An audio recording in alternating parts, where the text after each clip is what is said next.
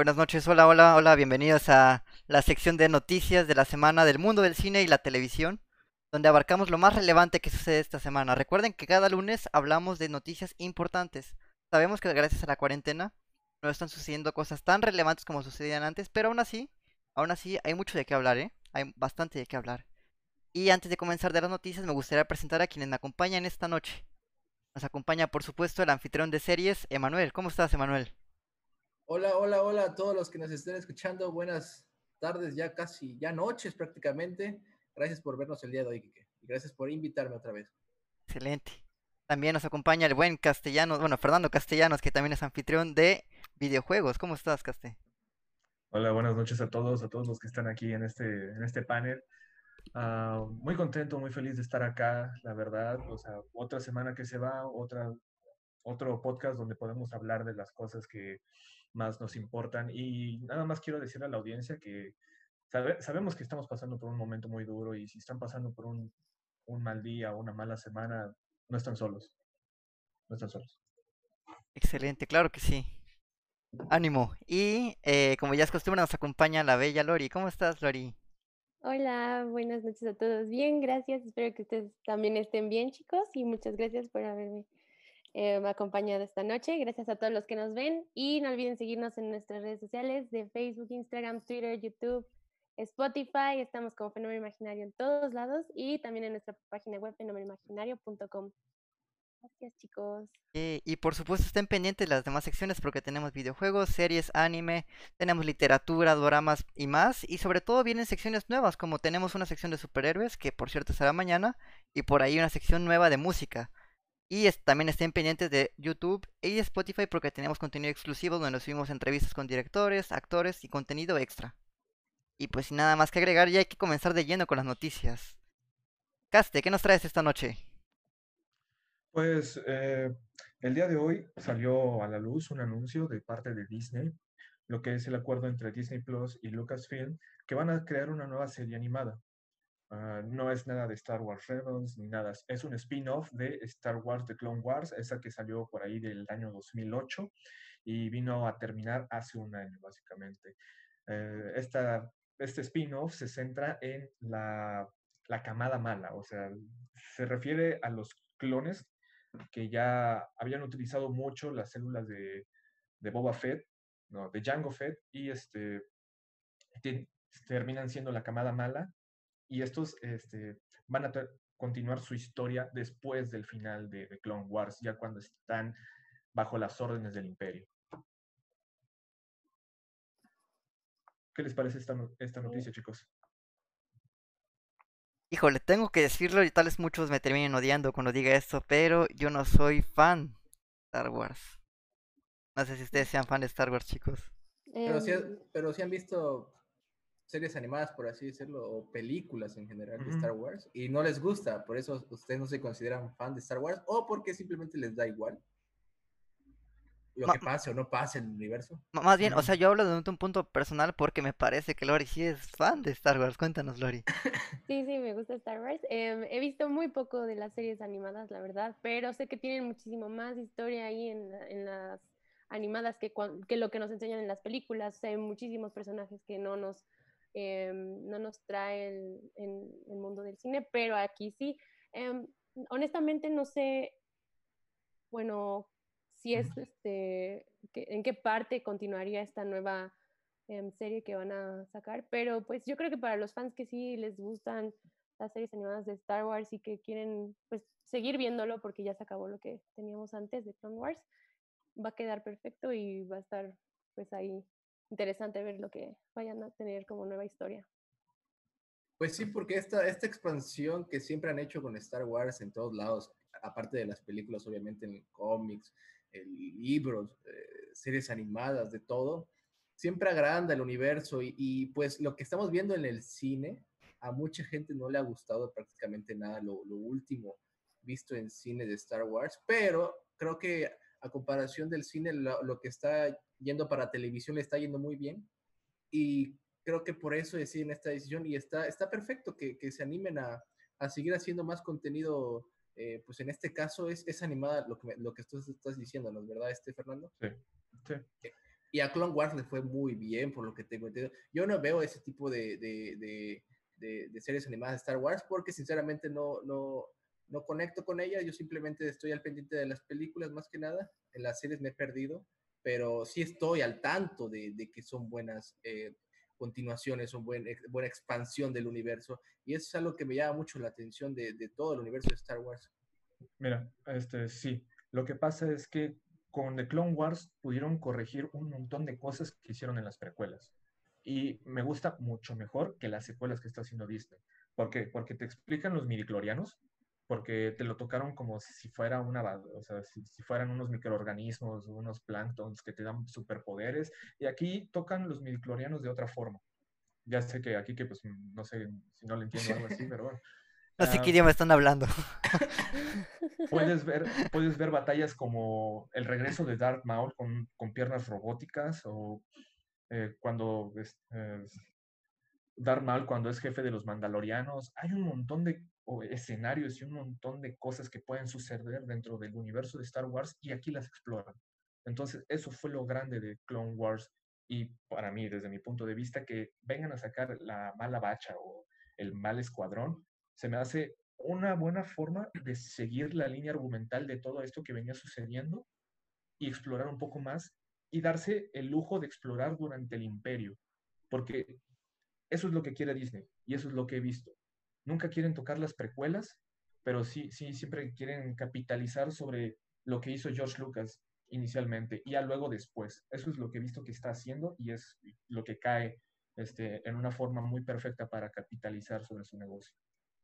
Eso, eso sí, tengo, tengo que admitirlo. Star Wars tiene una mitología enorme y vasta y puede extenderse en muchos casos. Por ejemplo, vemos casos como el Mandalorian, vemos casos como Clone Wars, vemos precuelas, spin-off, etcétera. Es un mundo enorme que, bueno, como ya mencioné, no soy tan fan, pero sí he visto algunas películas de Star Wars y son parte de mi infancia, definitivamente. Eh, tengo muy presente en la mente esta frase de You were the chosen one, como grita Anakin y todo. Me, me encantó, aunque yo sé que mucha gente no está tan de acuerdo que esta trilogía es como la mejor, pero a mí me gusta, me gusta esa escena en particular.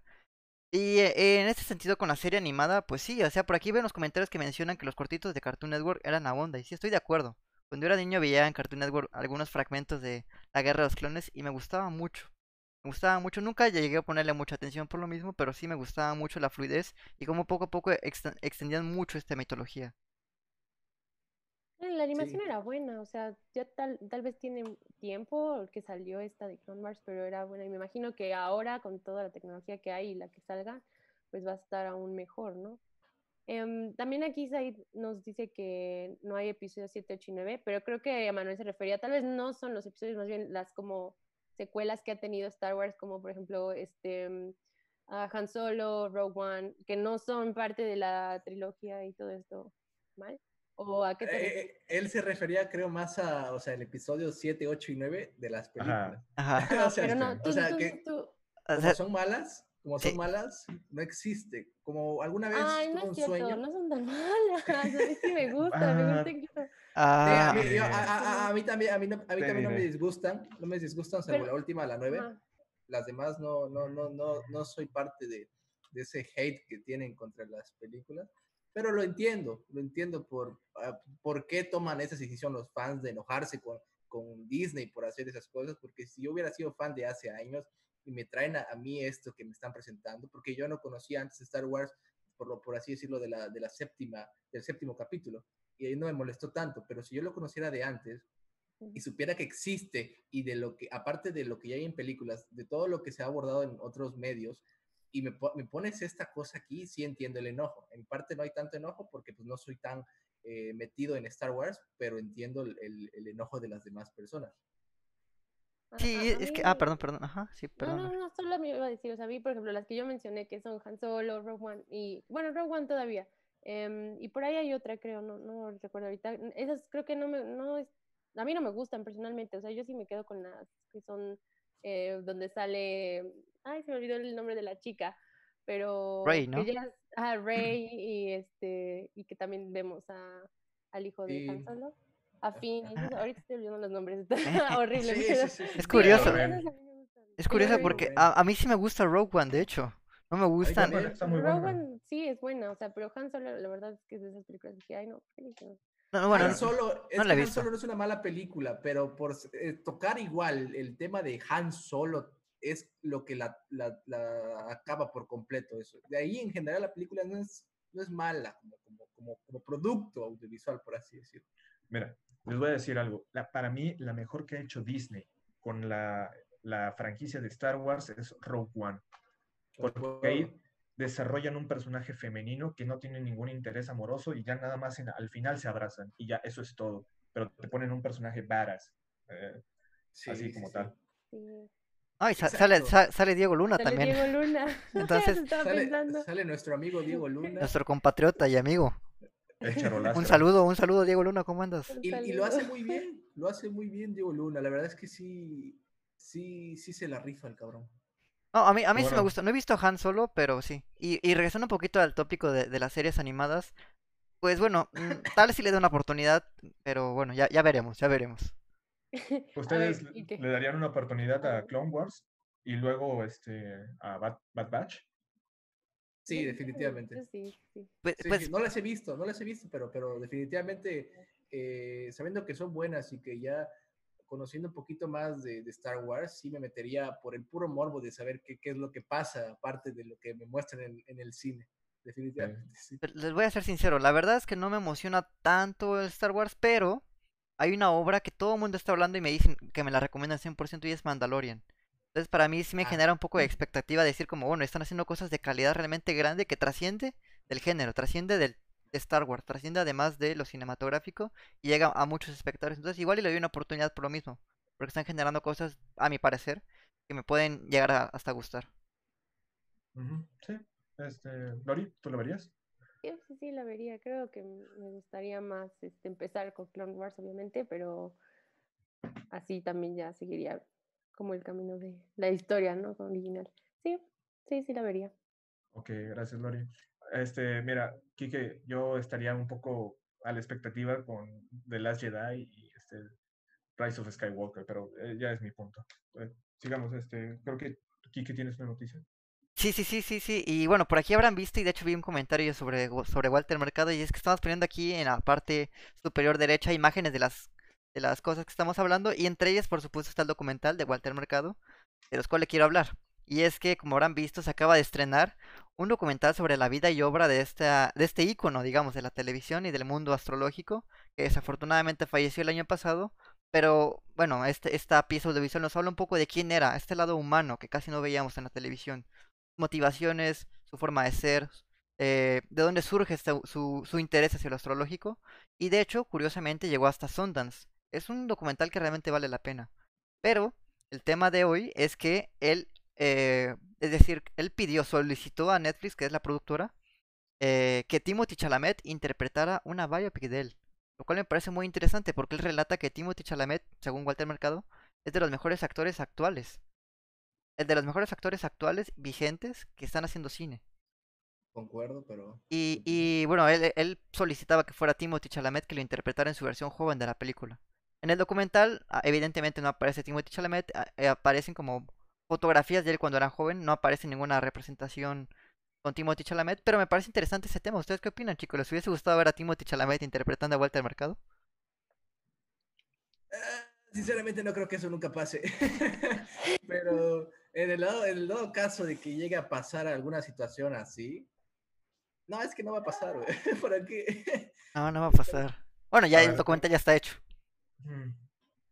Claro, claro, pero imagínate que en un universo paralelo, Timothy Chalamet se puso en contacto con Walter Mercado y logró convencerlo de que lo interpretara a él. Imagínate ese boom de, la, de Walter Mercado. Pues siento que si lo hubiera interpretado este Timothy Chalamet, eh, hubiera llamado un poquito más la atención, hubiera sido un poquito más, más, este, no sobresaliente, bueno, sí sobresaliente, porque pues, ahorita es como el, uno de los actores que más ha estado sacando títulos que sí, como tú dijiste, han, han sido muy buenos, entonces sí hubiera sido como ese gancho, ¿no? Pero a mí sí me gusta, me gustaría haber visto qué tan interesante es la vida de Walter Mercado y pues ahí con Timothy. A ver, ¿quién es Walter Mercado para empezar? En efecto, mira, eh, Una cosa, no conozco a Timothy Chalamet y creo que sí sé quién es Walter Mercado, pero lo que sé es que creo que es alguien que leía el tarot en la tele. Ah, sí, bueno, Timothy Chalamet a grandes rasgos es un actor que sale en películas como Interestelar, Call Me By Your Name, etcétera. Es, es, bueno, a mi parecer es muy bueno también, estaría de acuerdo con Walter Mercado porque se me parece un excelente actor y también es bastante joven, tiene 24 años apenas y está haciendo grandes cosas. De hecho va a salir en la, en la versión de Dunas de Denis Villeneuve. Sí, eso no hay duda. Este... Y, ¿Seguía vivo Walter Mercado?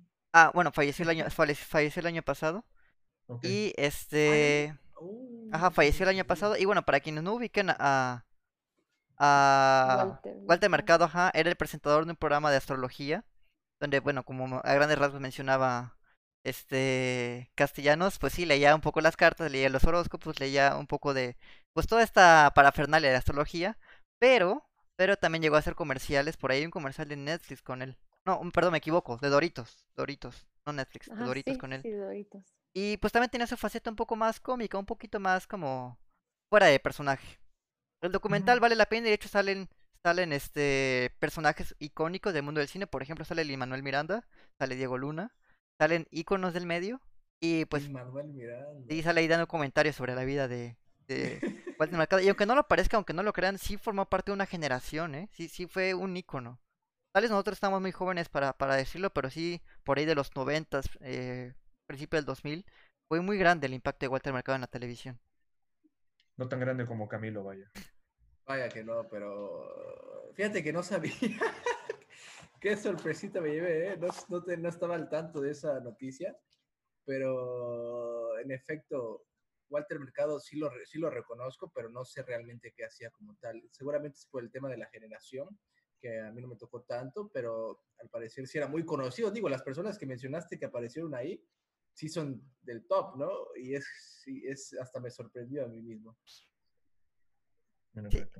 Y bueno, como les relataba un poco, este documental va como de su vida, sus inicios, quién es, etcétera.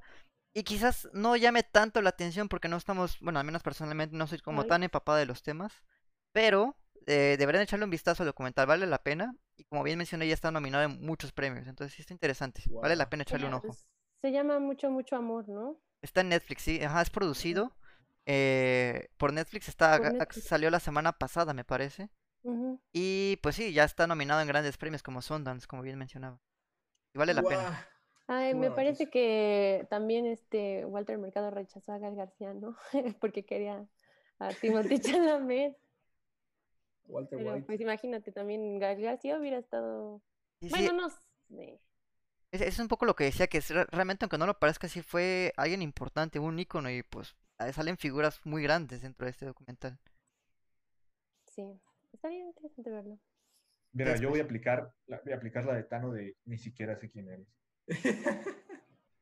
Buenísimo. No, no, no, no, o sea, sí se, sí, sí se sabe quién es, pero no es como que haya repercutido mucho en, en nuestra generación. Digo, no, eso no quita lo que haya logrado en, en la televisión con lo que hizo, pero aún así eh, es difícil tratar de entender lo que pasó. Por eso está el documental y por eso siento que Netflix lo lanza, para, para que la gente lo conozca si no sabías quién era. Si habías escuchado de él o, la- o de la parodia que, que hace Eugenio Derbez en sus programas, pues aquí ya sabes quién es el verdadero Walter Mercado. Pues a quien le interese, pues supongo que ahí, ahí está en, en Netflix para que lo vaya a ver. Sí, sí, realmente vale la pena. Y está, está muy digerible, dura una hora y media aproximadamente el documental. Entonces, ajá, perdón, Lori. Aquí en los comentarios dicen que está muy bueno, que sí lo recomiendan. Pues para tal vez eh, saber quién es Walter Mercado, sí, estaría interesante. Em, igual Nidia nos pregunta que, que si sabemos del caso de Naya. ¿Alguno de ustedes sabe quién es Naya? Ah, Es- no es la chica. ah, de sí, es, es la chica de Glick. Y bueno, más adelante hablaremos un poco sobre Ah, eso. Pero, Ah, pero, pero, sí, sí, sí, esa es la chica que era parte del elenco de Glee. Pero bueno, continuando con más noticias, Lori, ¿qué nos traes esta noche? Bueno, yo les traigo una noticia de em, Zendaya y John David Washington, quienes han rodado una película en secreto. Bueno, no- ya no tan secreto, pero bajo el confinamiento, em, por ahí del 17 de junio y del 2 de julio estuvieron grabando una película que se llama Malcolm and Marie del director de Euphoria, Sam Levinson. Em, bueno, estuvieron rodando esta película con todas las precauciones posibles. estuvieron muchísimos médicos, muchísimas personas de seguridad que estuvieron ahí con ellos, este, diciéndoles como las medidas de seguridad que tenían que tener, no estar este, juntos y esto, y pues que si, no conocen a Zendaya, creo que también va a salir en Dune. han salido tanto ella como John David Washington en películas como em, The Greatest Showman, también en Black KK Clansman, y me parece que los dos van a salir en, eh, bueno, en películas que este año se van a estrenar como Tenet y Dune. Este, mm, pero pues sí, esta es la película que están grabando. Dicen que es un poco parecida a lo que viene siendo Historia de un matrimonio o Marriage Story. Es ahí una idea así más o menos que sacó el, el director en menos de seis, días y que pues empezó a desarrollar durante esta pandemia con todos estos chicos. ¿Ustedes qué opinan? Pues lo, veo interesante, pero eh, qué responsabilidad de estos tipos, ¿quién se creen para grabar en medio de una pan? No, es cierto, chavos, estoy intentando hacer polémica que no existe. No, mira, sinceramente, si tú dices que es como un tipo marriage story, pues eh, no sé si sea como tal una película de esas que estén, pues, al, ¿cómo se dice? a la vista de todo el mundo. No sé si va a ir para Netflix o si va a salir en cine esta película, por ejemplo.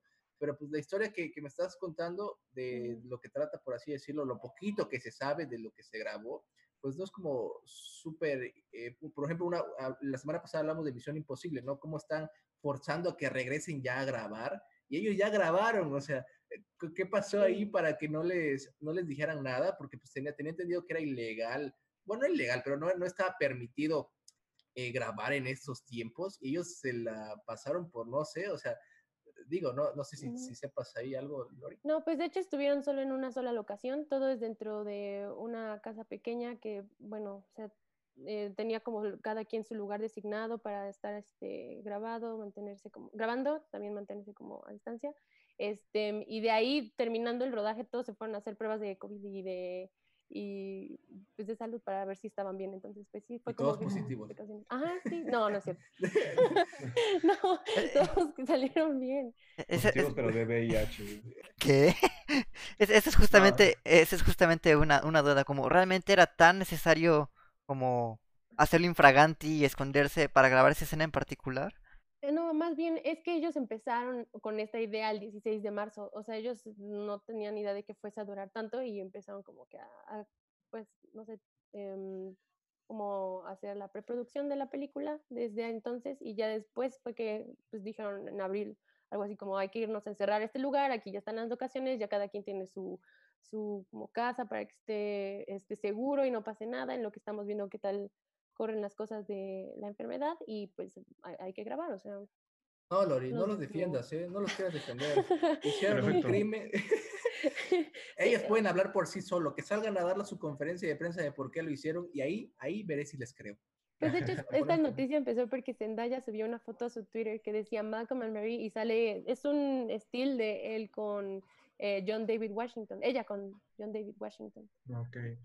Yo nada más espero la publicación de Covidiotas Estados Unidos, Covidiotas Hollywood, donde salga Zendaya o algo así.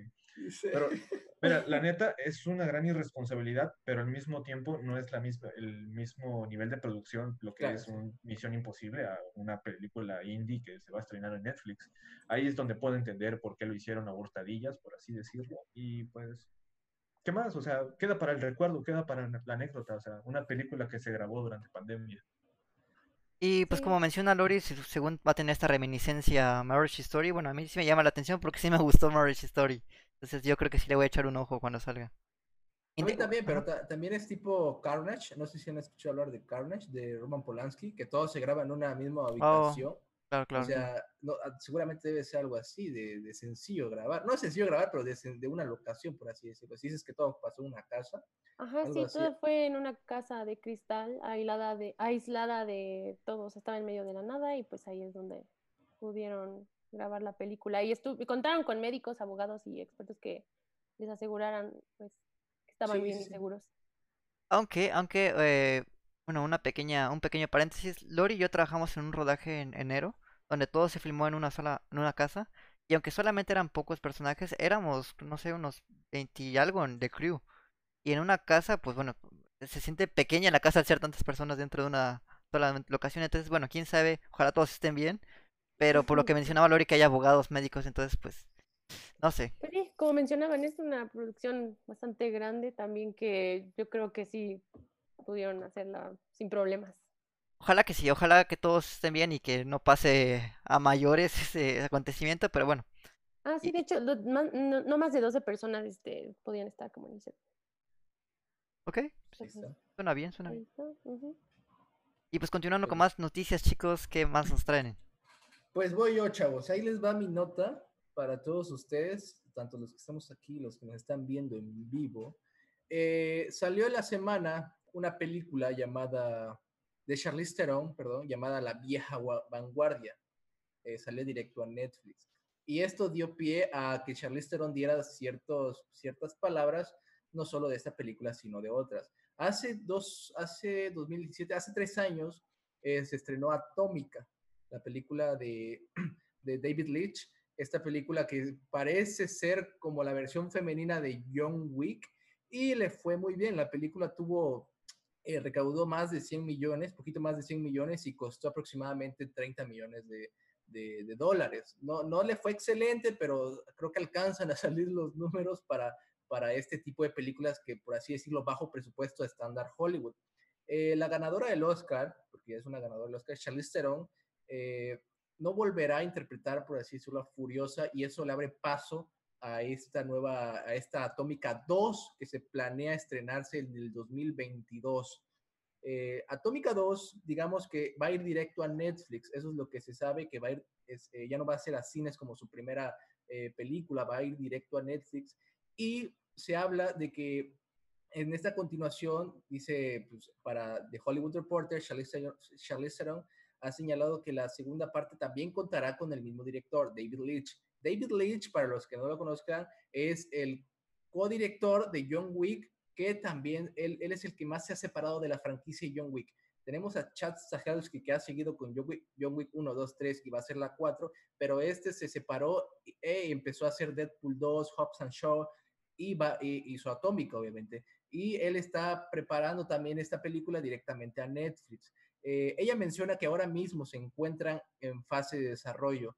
Eh, la única cosa, o sea, por el confinamiento, obviamente, por lo del COVID que estamos sufriendo todos, eh, dice que es algo, algo, una ventaja que tuvieron ellos, que, que todos estuvieran encerrados para poder así trabajar en esta película, ya que ellos han desarrollado junto con los guionistas a través de Zoom, eh, desarrollado pues parte de, de la producción del guion como tal de, de la secuela, y eso, eso me parece interesante porque nosotros transmitimos eh, en Zoom, para los que no lo sepan, y ellos están eh, haciendo una película, preparando detalles en Zoom, y digo, eso también puede ser peligroso por el robo de información. Pero bueno, el chiste es que Charlize Theron va a repetir eh, como productora del proyecto y seguramente la veamos, eh, pues, no, no seguramente, obviamente la vamos a ver como actriz principal. Manuel, ¿estás por ahí? Grabadísimo. Creo que tenemos unos detalles técnicos, pero sí.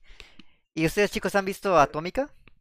Ah, ¿Me perdón, creo que, ya, creo que ya regresó Manuel. Sí, Manuel. Ahí está, ahí está, ahí está.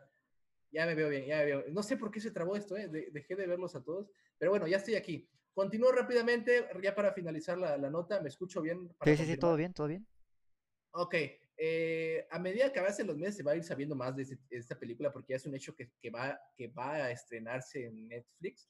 Eh, no se sabe todavía porque en la peli- en- no se sabe si va a estar John Goodman y James McAvoy como lo estuvo en la primera parte, pero pues supongamos que, que- que- sí podrán regresar.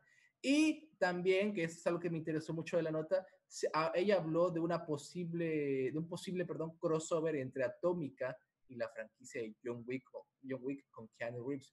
John Wick igual va a sacar el, iba a sacar el próximo año, si no tengo, si no mal entiendo, eh, Matrix 4 y John Wick 4, prácticamente el mismo fin de semana, pero debido a todo esto de la pandemia, eh, eso se separó y ahora es, eh, ahora se retrasó al 2022 y eso queda con Atómica 2022 también que se estrena el mismo año. Pero me resulta interesante porque son los mismos eh, directores, por así decirlo, que crearon John Wick al principio y se separaron pues por circunstancias del destino o, o intereses eh, personales que ahora se podrían reunir otra vez para crear esta, este crossover entre Atómica y John Wick. Digo, eh, la temporalidad de, de Atómica aún me queda en duda en qué, en qué periodo estamos, sí te lo explican, pero no recuerdo muy bien. Y John Wick estamos más en la actualidad, estamos más en el 2018 prácticamente, 2019.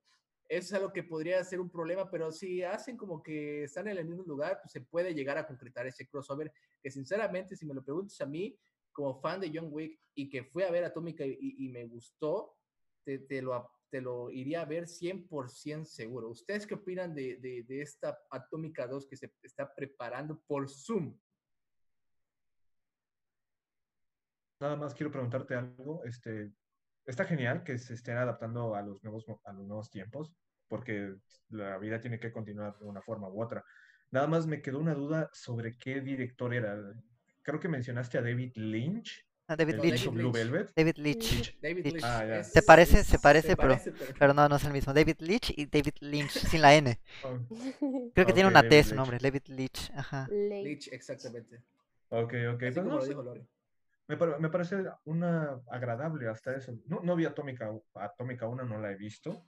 O sea, es, es que empezaron a salir un montón del mismo eh, género, no, no género, sino del mismo estereotipo de un, que un soldado es un ejército entero y puede matar a todos y empezaron a salir y a llover y John Wick es el principal exponente de este, de este estilo y este, para mí las otras pues me, me pasaron de largo, no las vi.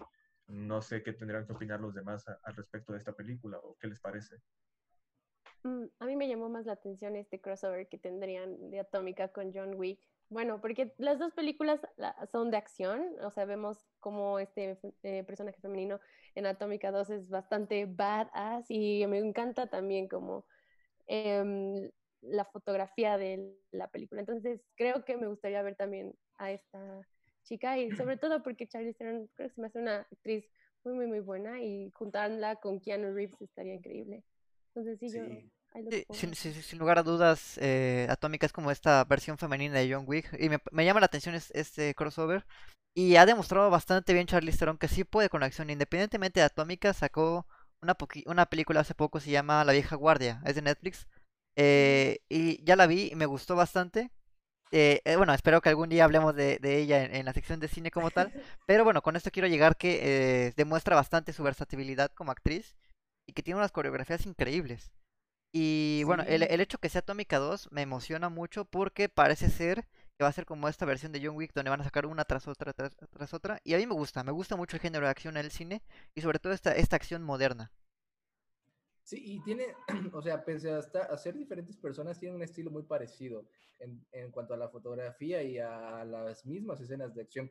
Por ejemplo, eh, Chad Stahelski ayudó a David Lynch a hacer algunos stunts. Eso también te muestra de que, o sea, a pesar de que no están juntos, se siguen apoyando y sigue teniendo una visión parecida de las películas que ellos han estado haciendo por separado. Y el juntarse otra vez sería un plus. O sea, sería un plus y sería increíble volver a verlos a ellos dos trabajando juntos para ver a Atómica y a John Wick. eh, se me olvidó el nombre de la- de la- del personaje. eh, verlos partiendo madres a diestra y siniestra por aquí por allá. Eso, eso me encantaría. Y aparte, como tú mencionas, Charlize Theron hace bien lo que quieras.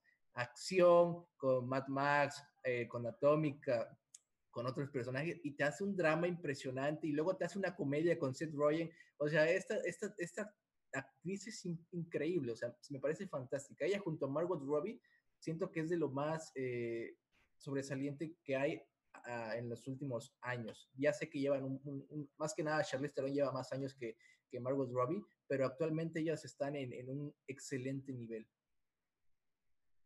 Sí, creo que también es una muy buena opción para blockbusters porque con esto de, de la pandemia posiblemente no haya tantos estrenos, entonces creo que sí está increíble la idea que haya Atómica 2 y sobre todo que se están adaptando a, a las circunstancias y están trabajando a través de Zoom o bueno, en línea al fin y al cabo, entonces parece bien la opción.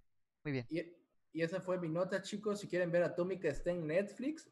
eh, la acaban de subir recientemente, si no mal recuerdo, para que la, la- la vean si les interesó lo que acabo de decir. Y si no, pues ahí dejen la pobrecita solita en Netflix. Y esta es, to- y esta es toda mi nota, chicos. Vamos con la siguiente. Pues bueno, este, yo tengo una una nota, recabé una nota el día de hoy, salió así en, una página especializada de superhéroes y toda la cosa, y dice que hay una, eh, están haciendo un acuerdo entre Marvel y Tom Holland para hacer seis películas más, seis películas más de Spider-Man, aparte de la tercera que ya va a salir. Eh, quieren hacer tres películas en solitario de Tom Holland con la franquicia de Spider-Man y tres utilizando pues, otras franquicias como Avengers y otras inclusiones. Eh, lo que quieren los ejecutivos de Marvel es explorar todo esto que es este, la vida de Spider-Man después de la prepa, entrando a la universidad y en la vida adulta. Entonces, ¿cómo lidiar con todo eso? Ah, nada más recordarles a la, audiencia que es como un acuerdo entre manos, porque, o sea, un acuerdo nada más, de aquí a que se lleve la práctica va, a ser completamente distinto, todo, todo puede cambiar, pero esa es como que la dirección que le quieren dar. Aquí es donde les pregunto, muchachos, ¿es necesario esto? O sea, ¿es necesario que veamos la evolución de un personaje que es así de la prepa hasta la vida adulta de un superhéroe en la pantalla grande? Necesario ah. como tal, no lo creo, pero para sacar dinero sí. si quieres sacar dinero y hacer películas de Spider-Man con el mismo actor y que ya no haya este cambio de actor como nos habían venido acostumbrando con, con Spider-Man, pues creo que podría funcionar si Marvel y, Disney llegan, porque se estaban peleando hace un año aproximadamente los, los derechos de Spider-Man en, cuanto al cine. Eso es otro, otro tema, y ahora quieren ya seis películas así de en chingadazo, es como te deja ahí un, sabor de, a ver, entonces, ¿qué, qué pasó Sonic? ¿Qué Sonic? ¿Qué pasó Sonic? ¿Qué querías que estuviera o no querías que estuviera? Ahora ya le estás metiendo seis películas o esto viene más de, Disney, que Disney es el que le quiere sacar más provecho a Spider-Man. Aún así me, sinceramente lo veo demasiado, lo veo demasiado para, para este Spider-Man que la verdad no me está gustando como tal y hubiera preferido que se le hubieran dado a, por ejemplo, otro Spider-Man que, que, ya, que ya pasó. Sí, yo, yo creo que era de esperarse, ¿saben? Porque Tom Holland estaba muy joven, comenzó haciendo este papel de Spider-Man como a los 18 años prácticamente, ahorita tiene como 24, 25 años. Y bueno, sin lugar a dudas, creo que de los Spider-Man que hemos visto de live action es el más joven. Tobey Maguire y Andrew Garfield comenzaron como a los 30 años. Así que tiene mucho por delante y yo creo que van a aplicar la misma fórmula que eh, Iron Man, que va a salir en muchas películas consecuentemente. Y no me sorprende el hecho que queramos verlo crecer, porque hemos visto en Harry Potter, por ejemplo, era un niño de 10 años cuando comenzó y acabó con alguien como de veintitantos. Y, creo que algo así puede pasar, comenzando con un Spider-Man como de 20 y acabar alguien como de treinta y tantos. ¿Por qué? Porque aquí hay que tener en cuenta que está basado en el personaje de los cómics y hay una diversidad enorme de dónde puede adaptar las historias de Spider-Man. Hay Spider-Man de historias de joven, adulto, anciano, etcétera. Entonces creo que sí hay mucho donde sacar. Como tal, la idea no me emociona tanto porque sería ver un montón de películas de Spider-Man y creo que sí puede llegar a cansar. Pero no me sorprende, no me sorprende el hecho que sean seis películas más. Seis películas más. Entonces, ¿tú hasta dónde cortarías la línea o trazarías la línea que dirías, sabes, es tal número de películas de Spider-Man es suficiente? Tres. Yo diría. En, la próxima y ya. Yo diría, ¿sabe qué? Si yo fuera productor, diría cuatro. ¿Por qué? Para hacer una más de las anteriores. Porque hemos visto tres de la trilogía anterior. Y siempre está ese estigma de comparación. Y podemos decir, bueno, al menos yo hice cuatro películas. ¿Hubo tres de Andrew Garfield? No, no, tres de, de Tobey Maguire. De Tobey Maguire. Ajá, Andrew Garfield fueron dos. ¿Tú qué opinas, Máximo han sido tres. Ah, sí, a mí también me, gustaría que no se fueran tan al extremo con seis películas, porque puede llegar también a arruinar un poquito la historia. Bueno, no tanto, igual pueden sacarle provecho a toda la historia de Spider-Man este, y, mostrarnos más este, pues el personaje, incluso de los villanos, todo. Pero no sé, puede también llegar a ser como un poquito contradictorio. Entonces, yo creo que si fuesen, como dice Kike, cuatro, si las medidas se mostrarían. Em, bueno, una cuarta, no sé, la última donde sale Zendaya no me gusta mucho, pero pues bueno, Digo, no es mi, mi Spider-Man favorito, pero es, es importante ver cómo más de este nuevo Spider-Man. Sí, igual hay que tomar en cuenta que puede ser un volado, ¿saben? Porque seis películas suena fácil, pero yo creo que han de ser unos 10, 15 años en producciones de todas esas películas. Entonces ahorita tiene, no sé, veintitantos y, pues posiblemente para entonces ya esté casado y tenga hijos y todo. Y quizás quiera cambiar su rol y no quedar este, estigmatizado con un solo personaje. Pienso yo, como ha pasado con Daniel Radcliffe, ha pasado con Elijah Wood y ha pasado con eh, ¿Cómo se llama la chica de los Juegos del Hambre? ¿Qué fue el nombre? Este... Jennifer Lawrence. Jennifer Lawrence, así es, exacto. Sí, sí, Katniss Everdeen. Katniss, iba a decir Katniss, iba a decir, iba a decir Katniss.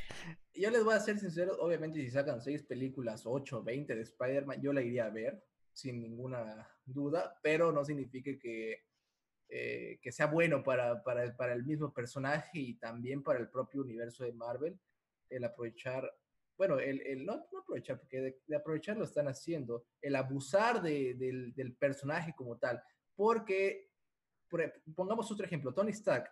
Tony Stark tiene, tiene un carisma, tenía las bases bien sembradas desde la primera de Iron Man, y eso nos llevó a conocerlo de diferentes eh, maneras en diferentes películas. Siento que con Spider-Man no están esas bases tan bien hechas.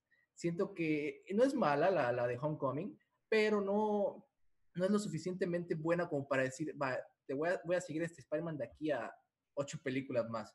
Y si en esas ocho películas están eh, involucradas que aparezca en, en alguna otra, eh, perdón, en algún otro este, crossover de personajes, pues te lo, te lo, te lo, te lo valgo, ¿no? Algo que, algo que a mí me gustaría muchísimo más es esta parte de la unión con, digo, esto ya es una imaginación y una manera de verlo sumamente eh, alejada a lo que podría parecer en la vida real, pero imagínense la unión de los tres Spider-Man, de alguna manera eso estaría, eso estaría impresionante y, obviamente, obviamente me obligaría a ver las seis películas y en la sexta ya va a ser esa, esa esperada eh, unión, por así decirlo. Que yo, yo la verdad sí lo veo posible. Siempre ha habido este tipo de conversaciones de, ¿será que se puede por contratos? A este güey le cae mal, este güey acabó este, de hasta asqueado del personaje, pero yo de verdad siento que sí se puede, sí lo podrían llevar a cabo, con el varo que traen esas empresas, sí o sí, no, no es problema de dinero, siento que si hay una, una, una, una buena manera de convencer a los actores, estoy hablando en específico de Tommy, Tommy Maguire y Andrew Garfield para hacer este crossover tan esperado y que te aseguro que sería más grande que Endgame y que lo que tú quieras, este crossover sería muchísimo más increíble de ver en pantalla. Esto sería lo que rompería prácticamente el mundo y con eso nos podríamos ir todos a, a morir en paz, sinceramente. Pues no quiero romperte tus ilusiones, Emanuel, pero dudo mucho que llegue a pasar eso. Es que siendo sincero, ya han, intentado tener esta conversación con los demás actores y ya decidieron que, al menos, creo que Toby Maguire dijo que no quiere volver a como ser parte del universo de superhéroes. Espera mi próxima nota, espera mi próxima nota ahorita. Ah, bueno, pero, pero bueno, quería agregar algo rapidísimo y me parece curioso el número 6, ahora que mencionaron que son 6 películas. Y es que en el mundo de Spider-Man hay un equipo de villanos que se llaman los Seis Siniestros. Les puede ir un poquito por ahí el mm, juego, donde cada personaje sea como esta unificación de villanos tipo Avengers, pero eh, de villanos y al final los enfrenta Spider-Man o quién sabe. Mm, mm, pero de, a ver, es que lo siento. Tengo un poco, tengo un reporte, o sea, yo había leído antes de que Sony ya estaba planeando por separado seis siniestros este, en el universo de, de Spider-Man, con Morbius, de este, con Jared Leto, con el, ¿cómo se llama?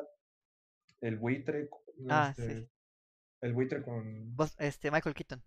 Michael Keaton.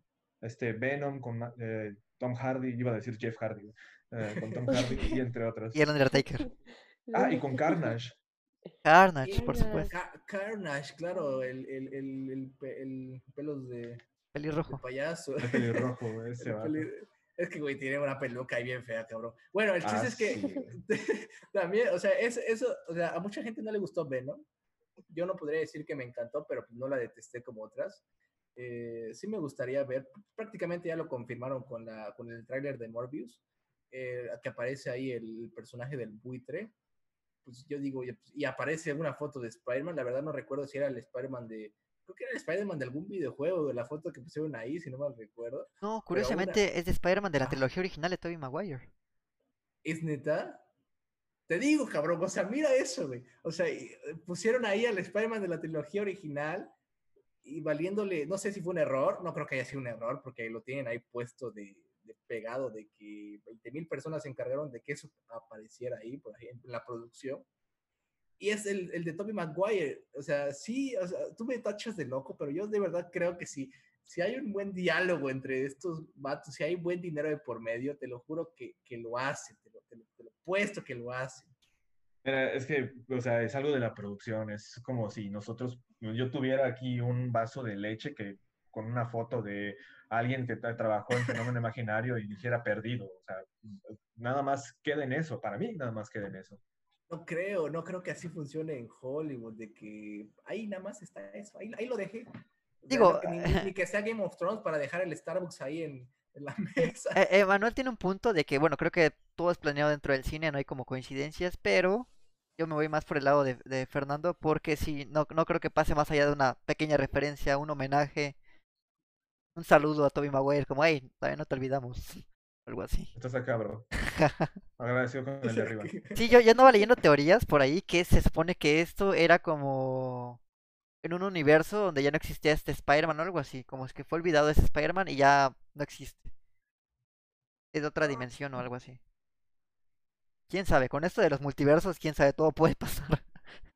a, ver, a ver, a ver, a ver, Antes, ya para que terminar este, esta nota, porque si nos estamos extendiendo un poco. Eh, rápido. ¿Quién es el Spider-Man favorito para ustedes? E, e, eso es importante. ¿Spider-Man o Peter Parker? Bueno, es mm, Spider-Man, Peter Parker. bueno, ah, el mejor Spider-Man y el mejor Peter Parker. Para mí, el mejor ah. Peter Parker, Parker sería el de Andrew Garfield. Y Spider-Man sería el de Tobey Maguire, creo. Me gusta el diseño pero no sé. O al revés, creo que. Yo pienso precisamente al revés, que el mejor eh, Peter Parker es Tobey Maguire y el mejor Spider-Man es el de Andrew Garfield. Bueno, y, y, ese Tom Holland, la verdad, no. digamos que está, está chistosito. Está chistosito. Tiene salud, vaya.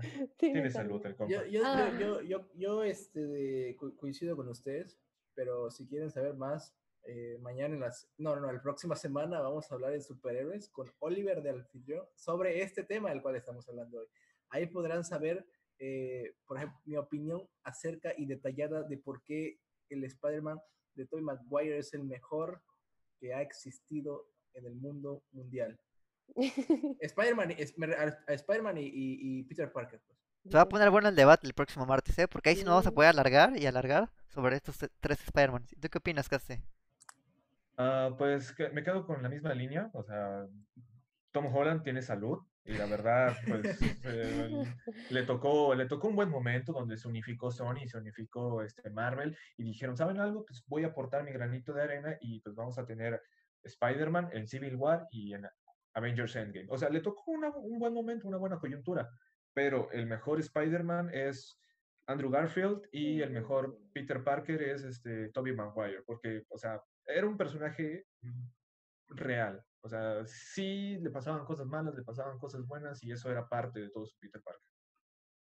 Digo, la muerte del tío Ben se me hizo más, este, no sé, empática o me puede, puede empatizar un poco más con la escena de la muerte del tío Ben en la, en la saga de Tobey Maguire que con la de Andrew Garfield, que nada más fue como dos escenitas y, ah, se, murió. Adiós. Bueno, ya hablaremos con más detalle de esto el próximo martes, chicos. Y continuando con un poco más de noticias, les quisiera preguntar, chicos, ¿ustedes recuerdan esa película de Kenny Reeves, Constantine, del año 2005? ¿La han visto? ¿La recuerdan? Eh, por supuesto, claro que sí. Cuatro veces la he visto. Bueno, pues es dirigida por Francis Lawrence, que más adelante, años más adelante, dirigió la parte final de los Juegos del Hambre y, por supuesto, Soy Leyenda. Bien, pues esta película Constantine están en pláticas y hay rumores de que se va a hacer un remake dirigida por J.J. Abrams, donde posiblemente, posiblemente aparezca de nuevo Kenny Reeves, pero haya como esta transición de actores. Está muy curioso esta noticia porque el, otro protagonista, por así decirlo, sería Taron Egerton, quien tal lo recuerden en eh, películas como Kingsman, es el personaje de Exy. Entonces, bueno, a mí, en Rocketman también, por supuesto. Entonces a mí me parece curioso de que hay como este va y viene, si puede ser Keanu Reeves, si van a pasar a la tutela tanto literalmente en pantalla, o si va a haber esta como cambio de rol, quién sabe, pero me parece interesante. ¿Ustedes qué opinan, chicos? Eh, pues opino que hay actores a los que en esta pandemia pues les está yendo muy muy bien. Sobre todo creo que uno de los que hemos hablado más, que ha tenido ahorita más producciones y también planes de rodajes y todo es este Keanu Reeves, así que pues es muy increíble que, que vayan a hacer otra película con Keanu Reeves de este personaje John Constantine. Pues bueno, aquí, todo, estaba, todo estaba muy bien lo que estaba diciendo, hasta que, o sea, no muy bien, todo estaba tranquilo, o sea, normal la onda de que, ah, pues otra vez Keanu Reeves con Constantine, hasta que mencionaste a Taron Egerton, ahí fue donde me saltó así, ah, cabrón, Keanu Reeves, Keanu Reeves mide como cuatro metros y Taron Egerton mide como uno, y medio, como uno y medio, o sea, eso, me causó conflicto, a menos que sea un estudiante, así como en Kingsman él también es el, el aprendiz, a, a menos que sea algo así, de pasarle la batuta tal cual, no sé si Taron Egerton le quede ese tipo de personaje. Yo siento que, que él no iría tal cual con lo de Constantine. Eh, debe de haber, en esa elección del cast, no, no estoy tan a, a, favor porque siento que eh, Taron Egerton es buenísimo, es increíble actor. Véanlo en Rocketman, es, debió estar nominado al Oscar, pero no estuvo. Eh, pero aún así, para un Constantine, esa persona que te maneja hechizos, te maneja eh, magia oscura y la chingada, no, no lo veo a él siendo, poniéndose la piel de Constantine. Este, concuerdo. ¿Saben a quién me gustaría ver? A Matt Ryan, el que le hizo de Constantine en las series de televisión. Y pues, si lo ven, o sea, que en personaje con su, con su blazer, es un Hellblazer muy chido. Es, está genial y me gustaría ver a Matt Ryan en el cine y no a Taron Egerton, que nada más por compadrismo o porque se llevó bien con un, este, se llevó muy, muy bien con un, este, agente o algo así, lo consiguieron meter en Constantine. Sí, sí, sí, para quien no conozca Constantine hay que recalcar que es como ese detective sobrenatural del mundo de DC Comics. Tiene, digamos, esta reminiscencia a Doctor Strange porque también usa la magia, usa viajes en el tiempo, misticismo, etcétera. Pero sí, como bien mencionaban, yo tampoco estoy tan fascinado que sea Taron Egerton. Sobre todo por, por la cuestión, digamos que física, no tanto por la estatura, porque se puede arreglar, hemos visto como en Tom Cruise, Zac Efron, etcétera, sino porque siento yo que no tiene este perfil como rudo, ¿saben? Yo no creería como Kenny Reeves, que sí se la creo que es totalmente este chico rudo. Siento que tiene como esa cara amigable, ¿saben? No sé, es como algo muy personal, pero yo no, yo no me la creería que es así de rudo como Constantine cae bien el güey. A primera vista, ese güey me cae bien. Ajá. es compa, güey. Me, me, aceptó unos shots el otro día. en los comentarios, Gastón nos menciona que para él, eh, Taron Egerton es mucho mejor actor que Keanu Reeves. Sí, eso es, eso es, pero por mil. Es que ese es, otro detalle, que Keanu Reeves ahorita está como de moda, ¿saben? Y quizás van a usar este recurso de que viajan el tiempo y ya, nada más porque aparece un cameo Keanu Reeves, simplemente para vender. No sé, a mí se me viene a la mente como maneja esto de multiverso, viajes en el tiempo. Puede que sea su versión del pasado. Y ya, ahí su, participación de Kenny Reeves sería esa, pienso yo. No, está confirmada la película, sí. No, no, no, no, no, no, nomás están rumoreando que, que, o sea, bueno, más bien están en pláticas para que J.J. Abrams sea el director. Y hay que recordar también que J.J. Abrams eh, ha dirigido películas como Super 8, Star Wars, eh, no sé si se me está olvidando alguna por ahí. Pero bueno, se, se dedica sobre todo a... Star Trek, ajá, sobre todo de ciencia ficción. Vamos a ver qué tal resulta este enfoque de ciencia ficción en el mundo de la magia. Mm, ok. Horrible, pero está bien, veremos. bueno, quién sabe, igual, ah. igual están apostando por, por este efecto que causó Doctor Strange en Marvel, que a todo el mundo, incluyéndome, nos fascinó. Mm. Claro, claro, claro. O sea, aparte, eh, el personaje como tal, siento que sí le puedes sacar buen jugo si lo sabes aprovechar y hacer bien porque ese es el mayor problema, es poner a la persona correcta a hacerse cargo del personaje y que esa persona sepa adaptarlo a una pantalla, porque aparte están los, intereses comerciales, ¿no? Que es, a ver, ¿qué personaje está pegando ahorita? Ah, pues mira, eh, pegó hace mucho tiempo un tal Blade, y ahorita quiero hacer, a ver, pues hazme una película de Blade, a ti, tú, tú, tú que me dijiste la idea, házmela y pues te la hace alguien que no ni, ni idea del personaje, ni siquiera seguramente vio las películas, solo sabía que estaba enterado. E, e, es esa, esa parte del compromiso de querer hacerlo y hacerlo bien que siento que le falta a muchas películas que solo están hechas por, por el fin de vender. Exacto. Perfecto. No puedo concordar más. Y continuando con un, un poco más de noticias, ¿qué más nos traen, chicos? Yo les traigo una noticia de una película que se estrenó el año pasado con Joseph Gordon-Levitt. Se llama 7500 Avión Secuestrado. Es del director Patrick Bolrat y trata más o menos de un este, piloto que eh, tiene que calmar a toda su tripulación porque empieza a tener problemas y uno de ellos es que lo secuestran el avión, tratan de secuestrar el avión. en esta película, este, pues creo que el mismo ah, piloto llega a tener como una conexión, bueno, un poquito, un poquito más este, con uno de los secuestradores y pues apenas recientemente se estrenó en Amazon Prime, me parece. Sí, en Amazon Prime Video, pero salió el año pasado en algunos festivales de Europa. La noticia de esta película es que creo que no le está yendo muy bien. Em, por lo que dicen, creo que técnicamente y como en estilo la película tuvo muchos aciertos, es muy original, pero últimamente no ha tenido muy buena pues crítica. Ah, se estrenó el 11 de junio en Amazon Prime en varias, para varios este, este, países, pero no, no está siendo muy, muy bien vista. Em, la historia se ve interesante, creo que también como dicen, no he tenido la oportunidad de verla, pero tiene muchos valores técnicos, como que todo es grabado pues, eh, dentro de una cabina. Bueno, la mayor parte de las escenas, entonces eso es como lo interesante de esta película. Y pues que no está logrando lo que el director creía pues, obtener, quería obtener con esto, con este nuevo, pues este nuevo tipo de narración, vaya. Además de que Joseph Gordon-Levitt me, me parece que es buen actor, nada más que no ha estado como en papeles así muy como conocidos. Está en 500 días con ella de Zoe de Chanel y también salió en Inception de este ahí de Christopher Nolan.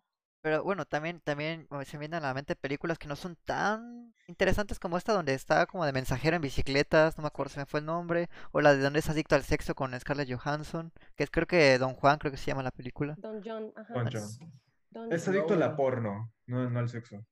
Ajá, por ahí que, o sea, yo, yo vi el de la bicicleta, se me fue el nombre completamente, es como un mensajero que va en bicicletas y se me hizo media mala la película.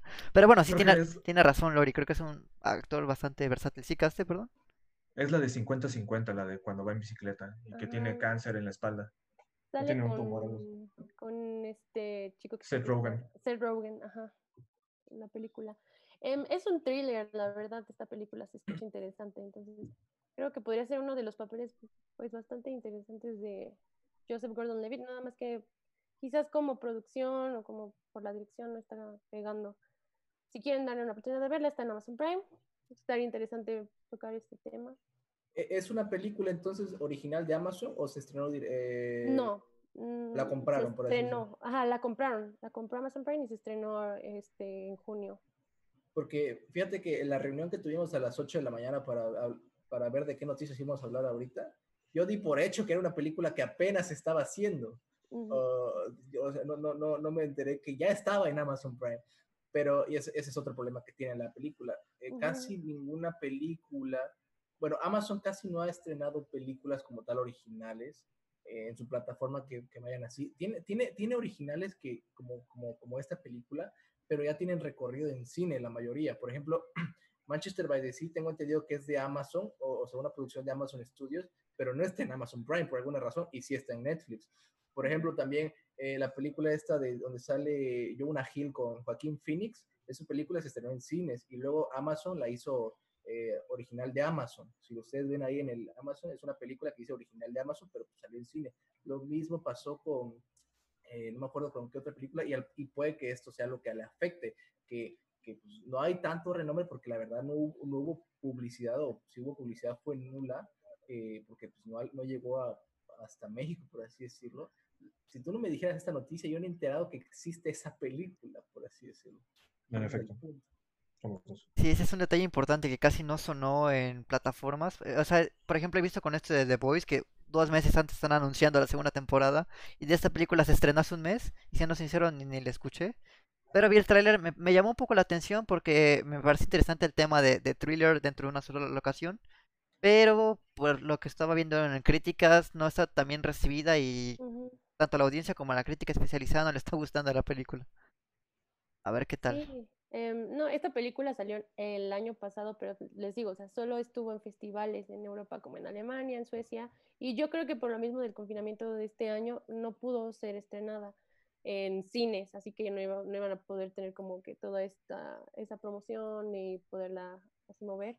Entonces, lo que optaron fue hacerlo eh, por internet y en este caso fue exclusivo solo para Amazon Prime y por eso es que tal vez tampoco pudieron moverla tanto, pero claro. sí. Pues habrá que darle una oportunidad. ¿Cómo se llama la película? 7500 o algo así. ¿no? 7500 avión secuestrado. Bueno, desde el, También- desde el, también desde el título. Sabía el título. ¿qué- qué- qué? Atrapados en un avión. O, Atrapados en- o suspenso en el aire. Suspenso en el aire. Atrapados con serpientes. ¿Cómo se llama esa película? No, Snakes on a? Plane. Este, serpientes en un avión. sí. Ese sí me llama la atención. ¿no? O secuestro en las nubes o algo así que hubieran puesto. Es que 7000. 7500. eh. Sí, no suena, no 7000. suena tan llamativo. Sí, no, de hecho, el, hace rato mencionaba un poco el nombre del director con ustedes antes de que empezáramos y pues también no hay como muchos títulos que él haya hecho que salgan. Hay una película que se llama Everything Will Be Okay del 2015 y Ketchup Kid del 2013 de este director. Por si alguien las ha visto, pues está interesante también. Nosotros veamos. Habrá que No echarle te un ojo. podría decir mucho. ¿Qué más nos traen, chicos? Eh, pues ahí les va, chicos. Babylon, o Babilón, como ustedes quieran decirlo, es la futura película que nos está planeando traer el director de películas como La La Land, Whiplash o su más reciente First Man. Eh, Babylon contará con Emma Stone y con Brad Pitt. Y a esto no está 100% confirmado por, por la nota que encontré en, eh, en Sensacine, ahí está la fuente, por si lo quieren ir a buscar. Eh, pero se, di- se dice que Tobey Maguire, el actor de Spider-Man, que también ha hecho la última película que hizo, si no mal recuerdo, fue en live action, fue Spawn- ¿cómo es? Pound- Sacrifice. Pound Sacrifice, esa del chavo jugando ajedrez, eh, pero también le ha dado voz en- a- al narrador en la película del jefe bebé, o el bebé jefe, no sé cómo, Ah, Baby. Boss. Baby, de Boss Baby, ajá. Eso fue lo último que hizo en el 2017, creo que salió en 2018 que se la película, pero simplemente fue la voz. Y Babylon, eh, la película, pues, como ya mencioné, del ganador, del ganador del Oscar por La La Land, será ambientada en Hollywood durante la, la edad de oro de, de- Hollywood como tal, de donde los sueños de muchos se vuelven realidad, ese loguita. Aunque se tienen muchos detalles en sí sobre la trama de Babylon, se sabe que abordará más o menos la transición del cine sonoro, eh, perdón, del cine mudo a lo que fue después el cine sonoro. Eh, lo que nos permitirá pues conocer un poco el ascenso y la caída de diversas celebridades, porque recordemos que en aquellos años en los cuales la gente empezaba a hacer ese cambio, las personas eh, no, no se atrevían a hacerlo porque pensaban que ya con lo que tenían era seguro que iban a ganar dinero en, en- los teatros que iban a hacer, porque la gente no necesitaba escucharlos, simplemente necesitaba verlos. Y eso era un pensamiento que tenían los actores o algunos productores o, o directores en aquellos años, por lo cual no se animaban a dar ese salto a lo sonoro, que fue lo que le afectó a muchos y muchos quedaron en la quiebra por no hacer ese salto y en el olvido también. También hay una película que se llama El Artista, eh, está en Prime Video por si lo quieren ver, donde también nos explica un poquito esto. Eh, y Chazelle nos va a traer esta historia en la que unirá a Brad Pitt eh, en, los roles, en los roles protagónicos junto a Emma Stone, en el que ella interpretará a Clara Bow, eh, una famosa chica eh, actriz adinerada por la audiencia, eh, a la que se le conocía como Edgar, eh, que en Hollywood eso es como el término que se le usa a una chica que es, que, que es atractivamente, eh, que tiene un término, ah, ¿cómo llega? Un atractivo sexual, eh, irresistible, además con una encantadora personalidad, eh, por otra parte, así como tipo Marilyn Monroe. eh, y Pete, Brad Pitt, mi, mi compadre, que le mando un saludo, encarnará a, un famoso actor de cine mudo que no le va a dar tan bien con la llegada del sonoro de las películas, que de hecho ahorita leyéndolo sí me está recordando mucho esto del, del, del artista, la película que salió en el 2011 ganadora Mejor Película. Eh, y la intervención de Tobey Maguire hasta la fecha es solo como productor de la película. Eh, se mantiene solo como productor, pero investigando yo, para traerles a ustedes la información de primera mano, en IMDB tiene ya un personaje otorgado que se llama Irving Talbert. Eh, ya están los tres, está Emma Stone, Brad Pitt y eh, Tobey Maguire, eh, confirmados prácticamente por la página. Esto no sé si es re- real, pero pues, si está en IMDB ya es un avance por lo menos eh, que aparezca en la, en la película. Y eso estaría trayéndonos otra vez a esta figura eh, de Tobey Maguire a protagonizar otra película desde el 2014, ya son seis años y esta se planea estrenar en el 2022, o sea, más años todavía más. La película fue rechazada por diferentes estudios. La que lo aceptó fue Paramount Pictures. porque la película constaba de, eh, de 180 páginas y con un presupuesto estimado de 80 a 100 millones de dólares. Esto era algo que echaba para atrás a diferentes compañías eh, productoras, perdón. Y el chassé tuvo que cambiar y reducir mínimo unas 30 páginas y obviamente también el presupuesto para que la película fuera aceptada por una productora. Esto puede ser también debido a que su última película, First Man, que fue un, que, que, fue, que fue un éxito, debo decir, que no fue tanto un éxito como lo fue su antecesora La La Land y que tuvo más presupuesto para hacerla, que, la misma La La Land, según, tengo entendido, no le fue tan bien eh, en general, ni, tan, ni en la crítica, ni en, ni en las personas. Fue muy poco vista alrededor del mundo. Llegó a contagotas y, y en su participación en, en, en, festivales, en, premios, también se, se, vio eh, muy baja en ese sentido. Y eso es algo que, que seguramente le afectó para conseguir esta nueva película, porque First Man la consiguió gracias a, a, a La La Land y Friedman no, la, no, no le ha logrado conseguir que le, le, financien esta película de alrededor de 80 a 100 millones de dólares, que es lo que quiere él, pero aún así sí se la van a hacer, con un poco menos de presupuesto, pero sí, sí, la, sí logró hacerla. Y eso se me hace interesante, ya que hasta esas personas que tienen grandes éxitos los obligan a reducir páginas y a reducir todo lo que tengan debido a pues, el presupuesto y el quién te va a financiar la película. Eso, eso también pareció un tema importante. Y rápidamente diré la fecha esperada a que se estrene y no hay ningún retraso por todo lo del coronavirus, porque esto está apenas en parte de producción, eh, de preproducción, perdón. Eh, se espera que se estrene el 7 de enero del 2022. Esa es la fecha estimada y pues no se ve afectada por todo lo que estamos viviendo actualmente, debido a que ni siquiera hay planes todavía de, inicio de, de, rodaje, por lo que tenía entendido. Esa es la noticia en general. Eh, la película Babylon o Babylon aborda los temas de, como ya expliqué, de la época del cine sonoro en Hollywood, de ese cambio que hubo. ¿Qué opinan, chicos, ustedes? De hecho, me, me, recuerda mucho, tanto en la trama como en el tema, por así decirlo, a una icónica y obra maestra que muchos estamos de acuerdo que es de las mejores de la historia. Se llama Sunset Boulevard, que si Gazón nos estás viendo por ahí, sé que es tu película favorita. Sunset Boulevard del año 1950, dirigida por Billy Wilder, que precisamente habla de esta transición entre el cine mudo y el cine sonoro, donde la protagonista es una chica que fue una actriz eh, muda, por así decirlo, y hace esta transición, pero se rehúsa por momentos a llegar a esta al, sonoro, donde curiosamente la actriz en la vida real sí es eso, sí pasó eso con ella en la vida real.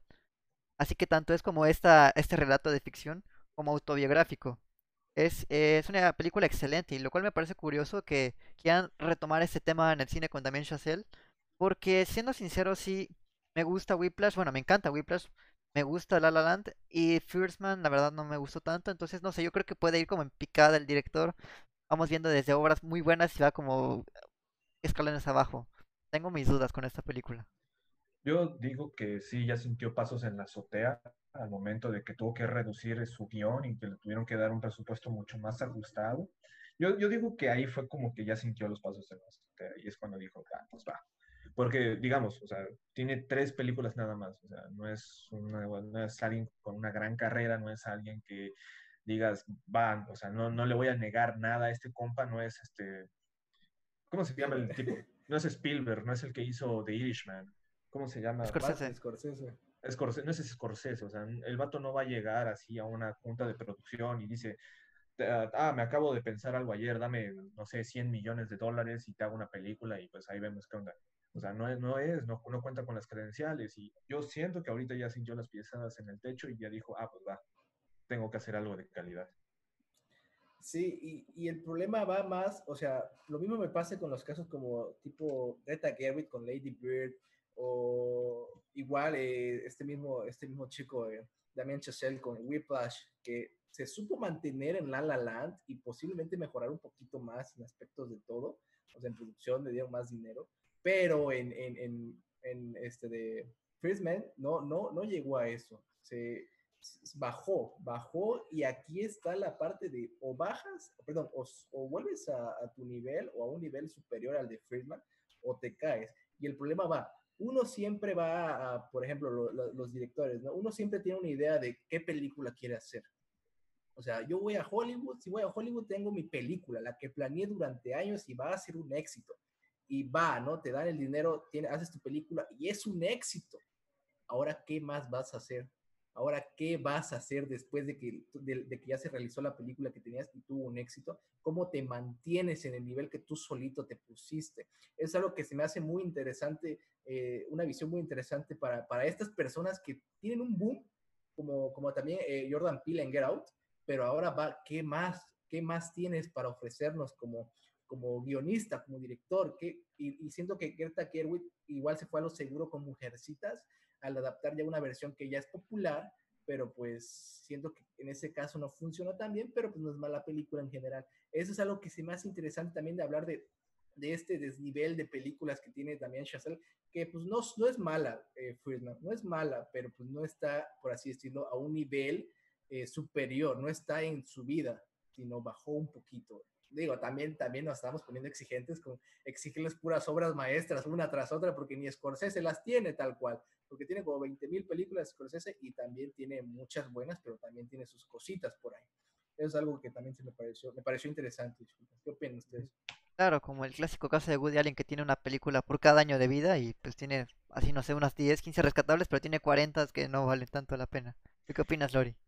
Ah, bueno, a mí me llama ya la atención desde el cast. Creo que pues me gusta mucho la interpretación de este Emma Stone en La La Land tiene y pues creo que se llevó un Oscar a Mejor Actriz por la película. Entonces yo creo que también está él también yéndose a lo seguro con este cast, ¿no? Pues está Brad Pitt, tal vez Tobey Maguire pues es como de esos que ya no hemos visto, pero pues que muchos me imagino por su ausencia en el cine extrañan y les gustaría ver, ¿no? Y sobre todo con alguien que últimos, en los últimos años ha tenido muy buenas, muy buenas películas. Así que pues yo creo que ya tiene ahí un punto. También Brad Pitt sale en esta película y apenas él con este Once Upon a Time in Hollywood también fue como el boom. Así que creo que ahí está teniendo un acierto. Em, mm, no tuve la oportunidad de ver First, First Man, ¿se llama la? Sí, sí. La Ajá. Pero yo pensaba que iba a ser como, iba a ser como un éxito, ¿no? Porque pues tenía muchos valores este, de producción diferentes a otros títulos como, no sé, hay una película con Matt Damon que también creo que es algo parecido. La del marciano. la del marciano que pues, si tuviera que ver algo de astronautas, preferiría ver First Man que la de Matt Damon. Pero no sé, o sea... Ahí sí no estoy de acuerdo, porque el marciano o este, esta película de Matt Damon, se me hizo muy entretenida a comparación de la otra que es más, eh, más, más eh, seria en muchos aspectos porque es la llegada del primer hombre a la luna y yo pensé que iba a tocar temas así medio conspiracionales, pero, pero no, realmente hace, la, su visión como si sí realmente hubiera pasado, como realmente pasó, creo yo, eh, de cuando el, Neil Armstrong, fue al, al, espacio por primera vez junto a otros colegas de que no sabían si iban a regresar o qué pasó, prácticamente estaban, eh, si no salía bien era un suicidio ir allá, y el llegar allá, y de hecho ganó un Oscar, ganó creo que el de mejor, o no ganó, no, no, no, no, no, creo que no ganó Oscar, estaba mm, nominado a Mejor Efecto este, Especial. Mejor Efectos Especiales, Ajá. Creo que fue nominado. Ganó un Oscar, creo que fue en, en Mejor Efectos Especiales. Sí, porque estaba nominado también a banda sonora y también creo que a efectos de producción ajá, exacto, pero creo que solo se llevó el de el de efectos visuales. Es algo así como Interestelar, ¿no? Que igual Interestelar solo se llevó efectos visuales y la, la olvidaron por, por, los demás. Pero esta no es tan icónica como Interestelar, así que... Yo, yo solamente quería agregar dos cositas. La primera sobre The Martian, que mencionaron que me parecía una propuesta interesante, la vi y pues siento que es básicamente una calca de una película que se llama Náufrago en la Luna, es coreana para quien le gustó la película de Martian o le gusten estos tópicos como de del espacio exterior, esta no tiene mucho que ver con la luna, pero tiene como sus tintes por ahí de soledad en un lugar como cohibido. Náufrago en la luna es coreana. Y quisiera también rescatar de que, bueno, también como mencionaba Lori el cast, este, bueno, me parece muy interesante porque mal, este, ¿cómo se llama? También Chazelle, perdón, también Chazelle, me parece un gran director, un gran director de actores, sobre todo. Tal vez suena un poco redundante esto, pero sí, hay que, hay que tomar en cuenta esto. La dirección de actores es imprescindible en sus películas. Vemos películas como Whiplash, donde le saca todo el jugo posible a J.K. Simmons y a Miles Teller. Miles Teller hemos visto que también ha tomado papeles como Cuatro Fantásticos, pero en esta da todo de sí. Y J.K. Simmons lo hemos visto en Spider-Man incluso, pero aquí es como, wow, rompe todos los esquemas que tenía. Por supuesto, también hemos visto La La Land con Ryan Gosling, que a mi parecer, siento que a veces Ryan Gosling siempre tiene su poker face y no me convence del todo. Pero en este sentido sí, La La Land tiene lo suyo. Y de First Man, ahí sí no tengo mucho que agregar. Eh, pero en First Man también sale Ryan Gosling, ¿no? Sí, Este, es el ¿sabes? Protagonista. Ah, tuve la oportunidad de ir al Festival Internacional de Cine de Morelia del 2017 y ahí justo también eh, llegó también Chazelle a promocionar su película de First Man, por eso también tenía como que las expectativas porque pues era como, wow, en ese momento algo nuevo de Damien Chazelle, en especial por lo que ya habíamos tenido del de La La Land, entonces sí era como algo que me gustaría verla porque como mencionamos, mencioné al principio, en esta nueva película sale Emma Stone, entonces sabes qué está haciendo como eh, La La Land, First Man, ahí está Ryan Gosling, y luego La La Land, Emma Stone, y en esta Babylon va a estar Emma Stone. Entonces, como que, ah, bueno, esperemos que, que salga bien, ¿no? La- Tobey Maguire. Tobey Maguire. Maguire ahí de metido. No, no, no, o sea, sí me da gusto que Tobey Maguire eh, vuelva a actuar y más en una película de Damien Chazelle acompañado de Brad Pitt y acompañado de Emma Stone. O sea, sinceramente me, me Oh, parecería interesante esa combinación. Oye, pero creo que Tobey Maguire ahorita también va a ser productor de Babylon, ¿no? O, o está haciendo, es Sí, productor de Babylon. es, es Lo el al productor. inicio. Ajá, sí, lo mencionaste. Y eso pasó también en Stone Sacrifice. Él estuvo como productor y por eso es como que también el que sale ahí en, en el papel principal. Entonces, tal vez, ¿no, no crees que tal vez por eso es que salga él aquí en esta película? Como... Es que siento que este güey ya tiene mucho varo. o sea, aparte, como mencionaba ya, creo que en anteriores ocasiones, se casó con la hija de, del dueño de Universal. O sea, no le falta dinero para vivir, eso es un hecho. Si va a actuar, seguramente lo va a hacer por algo que le interese mucho. Y a eso, a eso me refiero también con lo de Spider-Man. Siento que el volver a Spider-Man puede que no le interese, pero si lo sabes convencer, si lo hace como por ejemplo este caso, imagínense que la película de Spider-Man fuera dirigida por un, director que le cayera bien a él y lo convence y se lo trae, ¿me entienden? Porque aquí es más por gusto, porque él, ese güey tiene un chingo de dinero, por eso produce películas y seguramente en esa producción de varias películas que tendrá se debe llevar otra tajada muy grande. A eso me refiero con el, el- el- el tener el gusto de actuar, que siento que lo perdió durante estos últimos años. Y qué bueno que regrese. Digo. Excelente. Excelente. Y ahí termina mi nota, chicos. Ahí termina mi nota. Gracias. Gracias, Emanuel. Y pues Mm. bueno, ¿qué les parece si vamos con noticias rápidas? Pues ¿O bueno, fal- las- falta alguna nota por ahí, chicos? ¿O me estoy adelantando? No, creo que Manuel cerraba las dos notas por persona. Excelente. Entonces, Vamos con noticias rápidas, chicos. ujú, el shitposting de la sección de noticias. Y bueno, este, ¿puedo, ¿puedo decir las dos notas rápidas seguidas para no, no cargar Pero, más, pero, más tiempo? pero rapeando, rapidísimo. Bueno, este, esta No, no, semana... no, no, no es cierto, no. Sí, sí, dilo rápido. No, no voy a rapearme. En esta semana, este, una reportera de IGN tuvo una plática con Luda Chris, una persona que está involucrada en la franquicia de Rápidos y Furiosos. ¿no?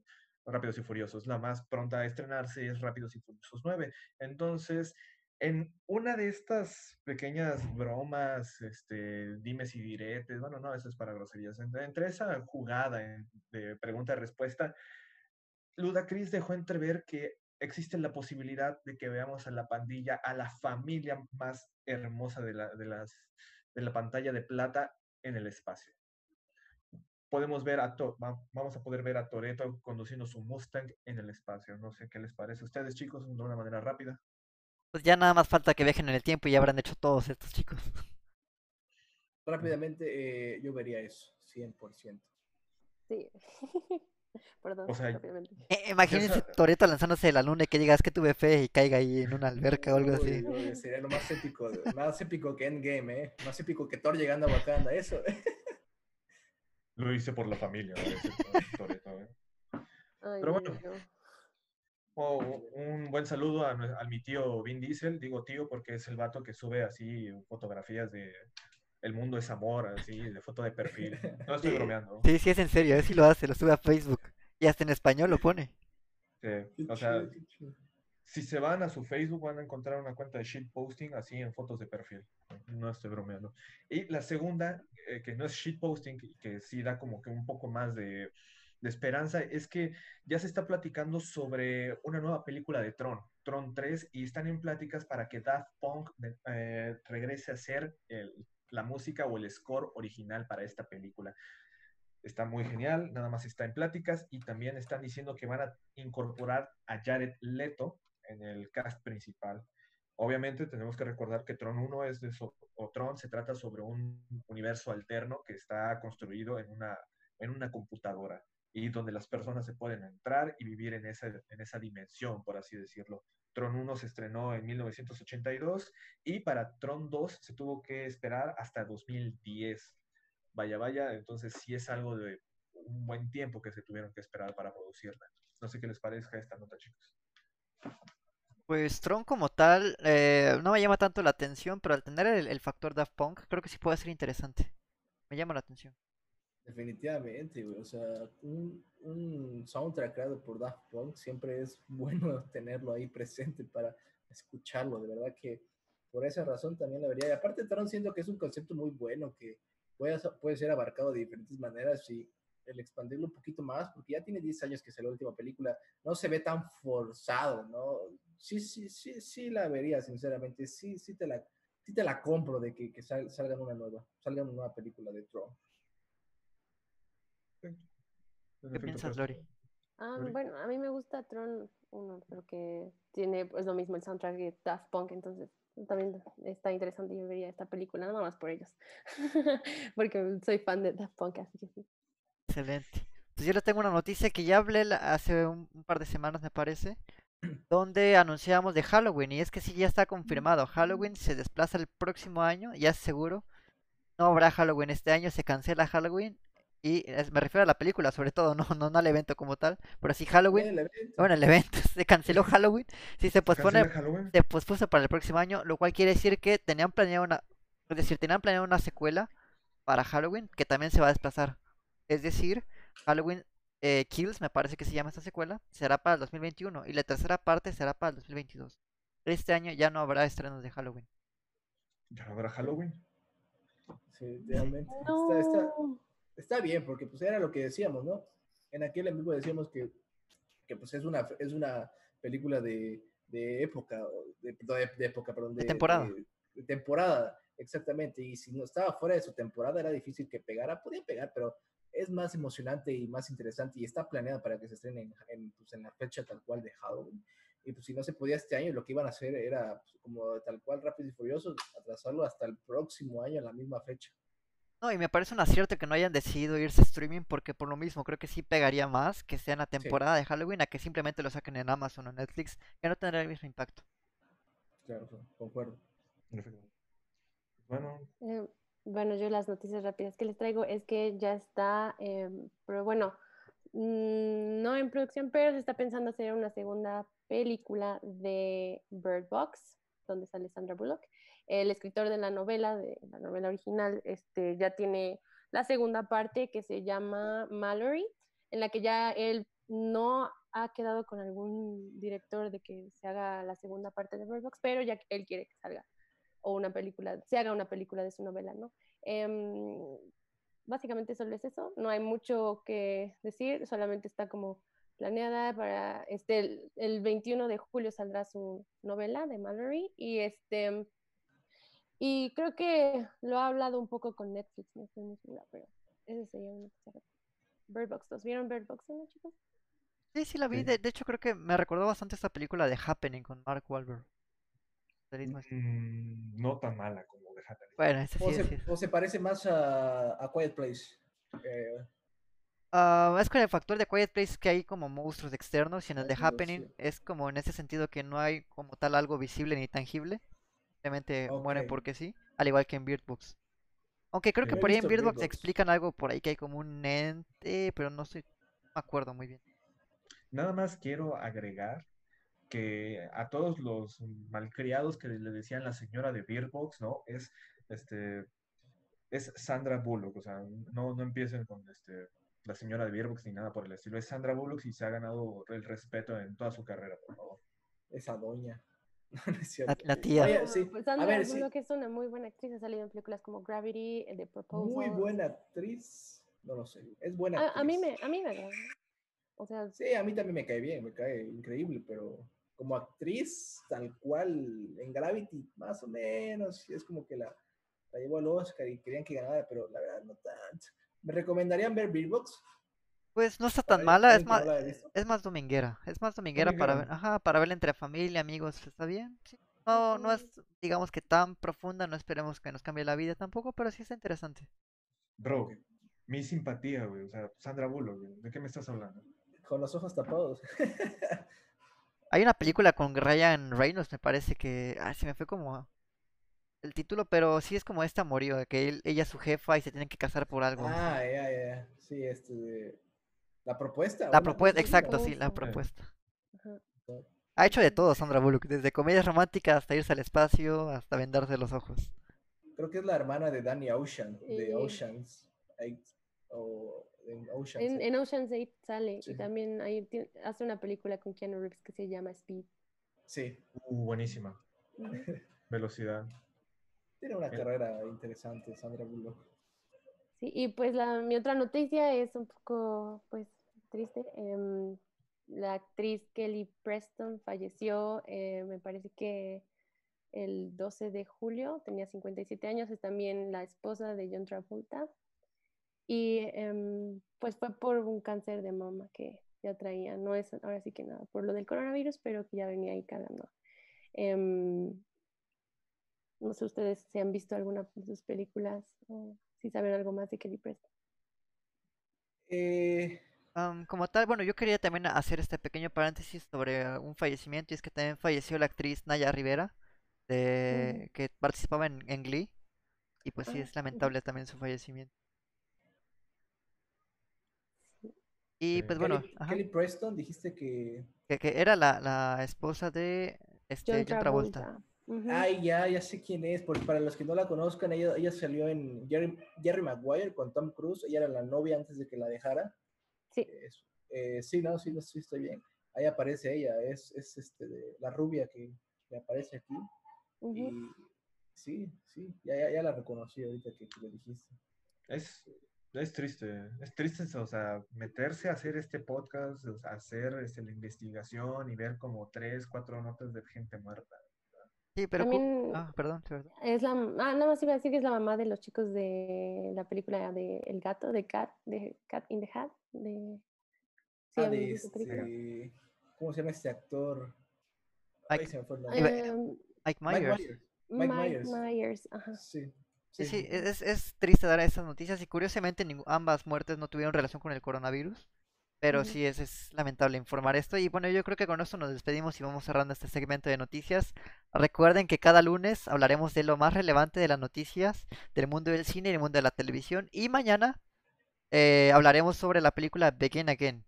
Así que estén pendientes y nos vemos mañana para platicar de esta película. ¿Sí, Lori?